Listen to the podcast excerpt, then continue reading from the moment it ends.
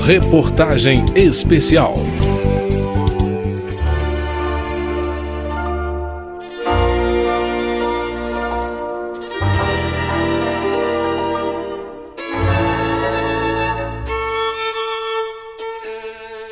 O meu povo não quer ir nem vir, o meu povo quer passar. Essa frase é de Cecília Meirelles e o povo de que ela fala é o povo cigano. Cercados por estigmas e perseguições, os ciganos seguem em suas passagens pelas terras do mundo há cerca de 3 mil anos. O povo teve sua origem na antiga Índia e a palavra cigano vem de uma antiga língua morta e significa intocável ou aquele que faz bruxaria. Até hoje, o imaginário apresenta os ciganos com uma aura onde mistério, medo e fascinação se misturam. Mas atualmente, o povo cigano pede passagem para deixar os estereótipos para trás e serem simplesmente cidadãos brasileiros. Além de Cecília Meirelles, a lista de personalidades de origem cigana no Brasil inclui até mesmo um ex-presidente, como detalha a cigana Yáscara Guelpa. O Brasil foi o único país do mundo que se saiba, né, que teve um presidente cigano, que foi Juscelino Kubitschek, e mesmo assim não existem políticas anti ou pró-ciganas e nem leis que tratem especificamente das minorias ciganas. Oficialmente, os Rom, Sinti e Calon, que são os chamados ciganos, sequer são considerados minorias étnicas. Yas Caraguelpa é jornalista e representante do povo cigano na Comissão de Povos Tradicionais, que foi criada pelo governo há dois anos. Ela conta que os ciganos saíram da Índia por razões ainda desconhecidas. Passaram pelo Oriente e entraram na Europa pela Turquia e Grécia. A partir do êxodo pelo Oriente, os ciganos passaram a se dedicar a atividades itinerantes, atuando então como ferreiros, domando e vendendo cavalos, fazendo comércio e apresentações como saltimbancos, e, é claro, oferecendo a arte da adivinhação. Os ciganos que foram para o leste europeu em países como a Romênia e a Rússia são chamados ciganos rons e falam romanês. Os calons são aqueles que se instalaram na Península Ibérica, Portugal e Espanha e falam calé. E os Sinti, que falam sintô, foram para os demais países como Itália, Escócia e Alemanha. Os três dialetos têm a mesma origem indiana e o Brasil recebeu ciganos desses três grupos, sendo que existem diversos clãs dentro desses grupos. No Brasil, os primeiros ciganos a chegar vieram de Portugal, no ano de 1574, como explica Iáscara Guelpa. Eu costumo dizer que foi João Torres, o primeiro cigano que chegou aqui, porque nós temos documentação da chegada dele aqui. Entre a chegada dele e a chegada do bisavô do Juscelino, que, que segundo consta foi o primeiro Rom que pisou no Brasil, temos aí uns duzentos e tantos anos, e para cá vieram ciganos da Península Ibérica, ou seja, ciganos é, na, na sua maioria portugueses. Alguns vieram porque quiseram, outros vieram porque foram é, impedidos de continuar vivendo em Portugal.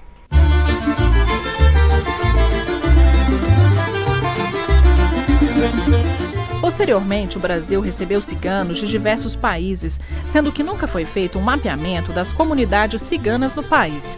Yas Caraguelpa fala em 600 mil ciganos brasileiros, mas outras lideranças e o próprio governo mencionam que existem de 750 mil a 1 milhão de ciganos no Brasil. Desses, cerca de 100 mil são ciganos itinerantes que ainda viajam pelo país.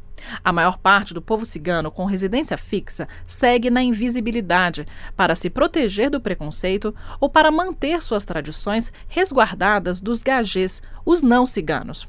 No Brasil, o reconhecimento deles como uma cultura a ser preservada é recente. Há dois anos, o governo assinou um decreto estabelecendo o dia 24 de maio como o Dia do Cigano. Nesta data se celebra o dia de Santa Sara Cali, padroeira dos povos ciganos. Neste ano de 2008, o Ministério da Cultura criou um prêmio para valorizar a cultura cigana. Foram 20 iniciativas premiadas, que contemplaram iniciativas nas áreas de culinária, vestimenta, música e artes cênicas, joalheria, religiosidade e registros históricos e literários. O secretário de Diversidade e Identidade Cultural do Ministério da Cultura, Sérgio Mamberti, afirma que o valor dos ciganos ainda não foi reconhecido pela história brasileira e destaca o papel que as caravanas tiveram na vida do Brasil colônia. Fizeram a vida toda cultural da colônia e era através das caravanas ciganas e cidades como Ouro Preto, por exemplo, tinha um espaço para a chegada das caravanas. Até cheguei a ver recentemente aqui os ciganos se reuniam e faziam seus espetáculos e eles faziam um pouco o que hoje faz a televisão, eles faziam circular as ideias, as expressões culturais.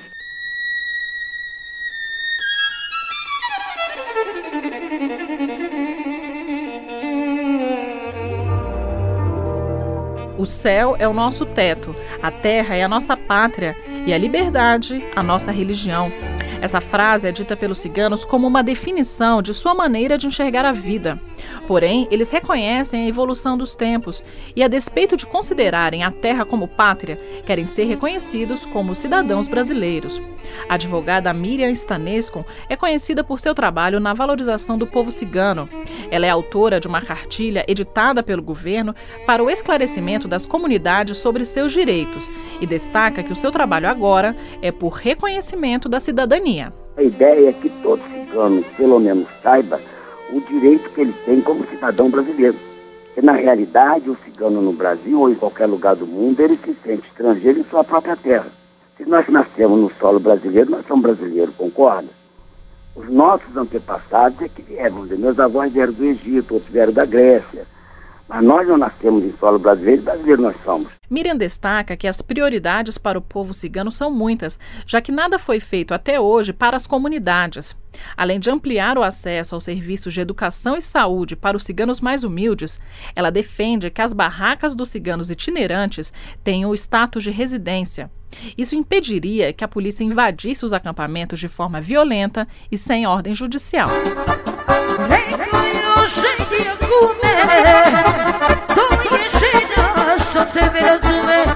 A imagem mais conhecida dos povos ciganos tem duas facetas. Eles são lembrados pelo lado do estereótipo mais folclórico das mulheres sedutoras com vestidos coloridos, lendo a sorte pelas linhas das mãos, ou então pela vida aventureira sem se prender a nada. Por outro lado, a literatura e o imaginário popular associam os ciganos com roubo, trapaças e rapto de crianças. Quem já não ouviu que cigana rouba criança na rua? Poucas pessoas sabem que a família é a instituição mais sagrada para o cigano, que segue adotando respeito pelos mais velhos como ética inquestionável. Para Fardi Stepanovitil, que preside a Associação de Preservação da Cultura Cigana de São Paulo, apenas a geração de conhecimento sobre a real vida cigana pode dissolver os mitos que se firmaram ao longo da história. É o trabalho da formiguinha, passo a passo viabilizar um projeto que eu possa levar nas universidades, nos colégios, para falar sobre a comunidade cigana e as pessoas começarem a ter ideia do que é ser cigano, cigano se nasce, cigano não, não se cria, não se muda, ou seja, não se transforma cigano, você nasce cigano. Então, acho que esse trabalho de geração de conhecimento, indo às universidades, aos colégios, tá, tendo talvez uma cadeira, a possibilidade de ter uma cadeira de signologia, isso faria uma diferença. Isso é óbvio, a longo prazo.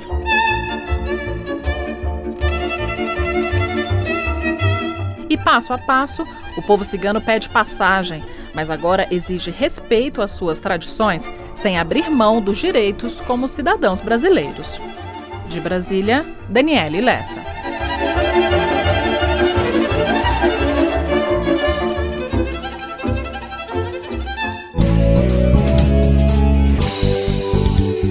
Reportagem especial.